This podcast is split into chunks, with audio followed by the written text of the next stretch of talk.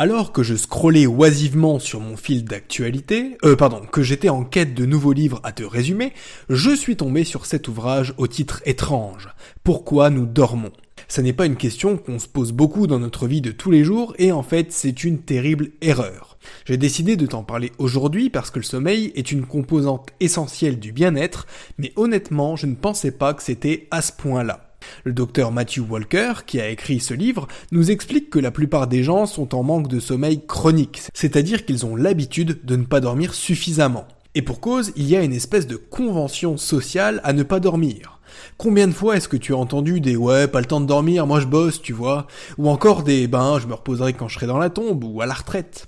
Si on se prive d'un peu de sommeil, ça nous donne l'impression d'avoir le temps de faire plus de trucs et c'est même encouragé. Combien de personnalités politiques, de Thatcher à Macron, ont d'ailleurs admis qu'elles ne dormaient que 3 à 5 heures par nuit? Et la vraie question c'est, mais pourquoi les gens font ça? On est la seule espèce animale à se priver volontairement de sommeil. Je veux dire, quand je rentre le soir et que je vois mon chat affalé sur le canapé, j'ai pas franchement l'impression qu'il se prive beaucoup. Le fait est qu'en parallèle de ça, on se demande de plus en plus si c'est vraiment sain, si on n'a pas sous-estimé le pouvoir du sommeil. Regarde toutes ces boîtes qui mettent des naprooms à disposition de leurs salariés, toutes ces applis et montres connectées qui mesurent la qualité et la durée du sommeil. Plus qu'une composante essentielle du bien-être, le sommeil est une considération sociétale et dans ce résumé, on va répondre à 5 questions sur le sommeil. Alors, on se réveille et bienvenue sur eBook, la chaîne de podcast où on vous résume des livres sur le dev perso et le mindset. Quoi qu'il en soit, je te recommande vivement ce livre parce qu'il contient plein d'anecdotes, des exemples auxquels on ne s'attend pas et de manière générale, on y apprend plein de trucs. Si tu as envie de savoir s'il pourrait te plaire, reste bien jusqu'au bout de cet épisode. Évite simplement de me prendre au pied de la lettre et de t'endormir en plein milieu parce qu'on va répondre à 5 grandes questions sur le sommeil. Dormir assez, ça veut dire quoi?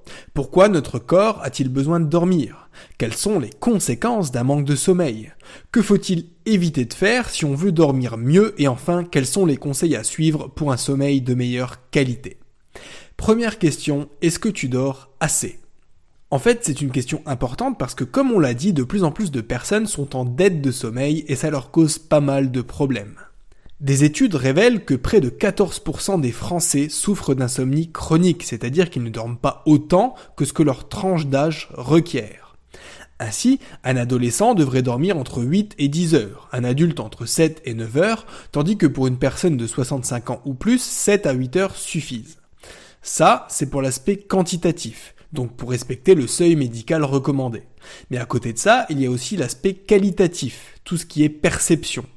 En effet, tu devrais essayer de te poser les questions suivantes.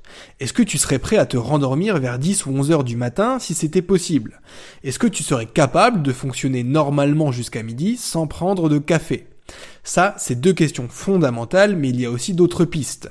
Par exemple, est-ce qu'il t'arrive d'être là, sur ton téléphone, à relire plusieurs fois la même phrase? Et si tu n'avais pas mis un réveil ce matin, est-ce que tu serais resté dormir plus longtemps? D'ailleurs, est-ce que tu as tendance à user et abuser du bouton snooze? Cette notion de perception, elle est importante parce que si tu dors 12 heures par nuit, donc plus que ce que le seuil médical recommande, mais que tu es quand même fatigué, bah ça peut indiquer d'autres problèmes, par exemple une dépression ou encore de l'apnée du sommeil, dont on rappelle qu'elle est non diagnostiquée dans 80% des cas. Mais alors deuxième question, pourquoi nous dormons? C'est la question de ce livre. Pourquoi est-ce qu'on a besoin de dormir? En quoi est-ce que t'allonger dans un lit pendant 8 heures, donc un tiers de ta journée, va pouvoir t'aider?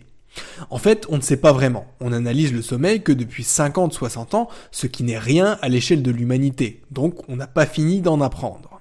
D'après ce qu'on sait, une bonne nuit de sommeil permet une régénération des cellules, ainsi qu'une récupération physique et intellectuelle. Après une séance de sport, c'est essentiellement la récupération et donc le sommeil qui va te permettre de gagner du muscle. Pareil au niveau cognitif. Quand on dort moins, on retient moins de choses. En fait, c'est même ça qui te maintient en vie. Et quand je dis ça, je ne pense pas aux conséquences indirectes d'une privation de sommeil, comme les maladies cardiaques ou s'endormir au volant, mais bien d'une conséquence directe. Si tu ne dors pas au-delà d'une certaine durée, tu meurs.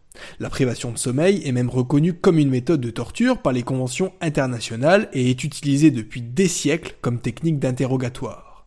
D'une certaine façon, on peut dire que l'humanité est en danger parce qu'elle dort moins qu'auparavant. Mais pourquoi? Déjà, il y a ce problème de mode de vie effréné, de la convention sociale à ne pas dormir, mais aussi celle de la dépense énergétique.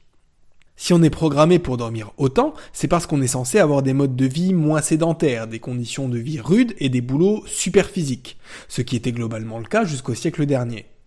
Donc, troisième question, si on dort moins, quelles sont les conséquences d'un manque de sommeil? Si tu ne dors pas plusieurs jours d'affilée, ok tu meurs. Mais l'insomniaque standard, lui, il a une vie normale. Il fait ses 5 ou 6 heures de sommeil, il va au boulot, puis il rentre chez lui le soir. À long terme, ce mode de vie peut générer un stress, des maladies cardiovasculaires et même des accidents de la route. Et en effet, les accidents de voiture, ils surviennent en particulier le matin, quand le corps est au ralenti et qu'en plus les gens sont fatigués. Des études disent même que conduire fatigué, c'est comme conduire bourré. Des tests d'attention ont démontré que dormir 4 heures équivalait à 5 bières. Or, il est peu recommandable de rouler avec 5 bières dans le sang ou même d'aller travailler dans cet état-là. Selon moi, c'est même pire, parce que les effets de la bière diminuent au fil des heures, tandis que ceux de la fatigue ont plutôt tendance à augmenter.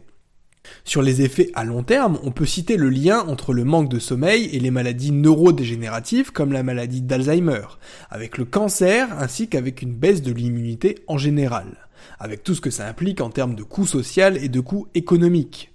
À plus court terme, tu sais ce que ça donne. Irritabilité, teint pâle, cerne, et pour ces messieurs, baisse de testostérone et donc d'attractivité.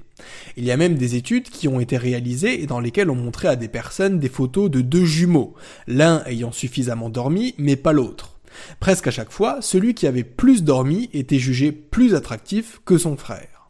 Tout ça pour dire que tous les gars qui viennent se faire passer pour des surhommes en disant qu'ils dorment 4 heures par nuit, en réalité, c'est contre-productif. Aussi, on est plus impulsif quand on est fatigué. Donc ça veut dire qu'on va réagir en prenant le chemin le plus court, le moins fatigant. On va préférer le couple canapé Netflix plutôt qu'une séance de sport. Et on se dira plus facilement des trucs du genre Oh et puis merde, ce soir, McDo. De même, tu iras plus vite au conflit faute d'avoir l'énergie pour réfléchir posément. Et enfin, dormir peu cause des troubles de l'attention. Donc dans ces conditions, comment est-ce que tu veux faire pour retenir le contenu de tous mes podcasts? Quatrième question, quoi éviter pour mieux dormir? Le premier point, c'est les écrans. Forcément, dans nos sociétés hyper connectées, on en a toujours un sous les yeux. L'ordinateur quand on est au bureau la journée, le téléphone pendant la pause déj, la télé le soir en rentrant, et j'en passe. Le truc, c'est que la lumière bleue émise par les LED perturbe notre horloge biologique parce que notre cerveau l'assimile à la lumière du jour. Donc quand tu traînes sur le téléphone le soir, puis que tu vas te coucher, ton corps n'a pas envie de dormir puisque pour lui, il ne fait pas encore nuit. Le second point, il concerne le café, parce qu'en effet, on en consomme beaucoup trop. Il est recommandé de ne pas en boire plus de 5 tasses par jour et il vaut mieux éviter d'en consommer après 16 heures. En fait, la caféine réduit la sensation de fatigue et rend l'endormissement plus difficile. Et pour ta gouverne, le café décaféiné contient quand même de la caféine. Moins que le café normal, certes, mais ça n'est pas une raison pour te ruer dessus.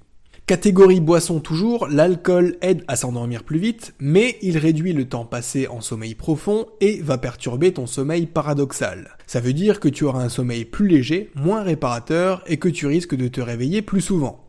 En plus, tu as davantage de chances de te lever pour faire pipi et aussi de ronfler. Donc rien d'étonnant à ce qu'un lendemain de soirée arrosé, tu ne te sentes pas reposé même si tu as dormi jusqu'à midi. Enfin, il est contre-productif de vouloir se lever trop tôt en se disant que comme ça on sera plus fatigué et on dormira mieux le soir venu.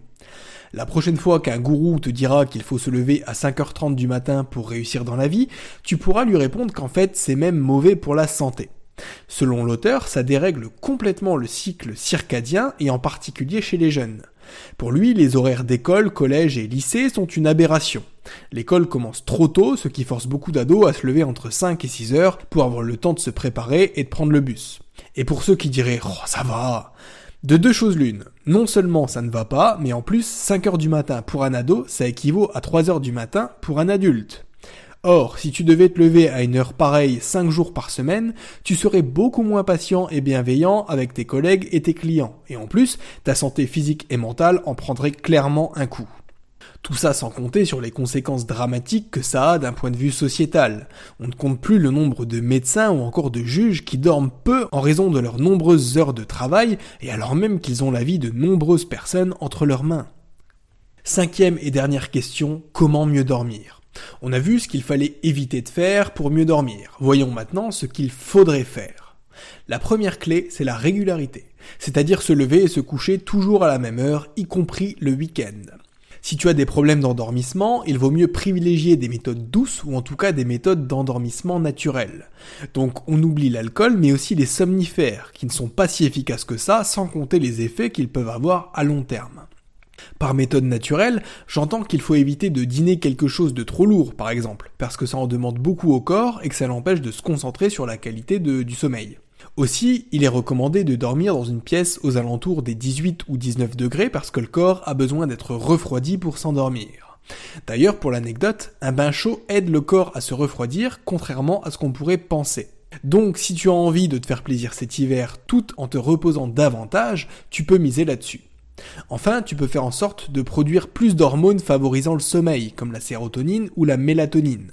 Pour ce faire, rien de bien compliqué. Fais en sorte de dormir dans le noir complet et consomme certains aliments qui t'en font produire. Par exemple, prendre un petit lait chaud avant de dormir, ça va pouvoir t'aider. Aussi, il y a plusieurs autres méthodes qui existent, comme par exemple l'hypnose. Tu peux trouver plusieurs séances d'hypnose gratuites sur YouTube, et je te mets l'une d'elles en description.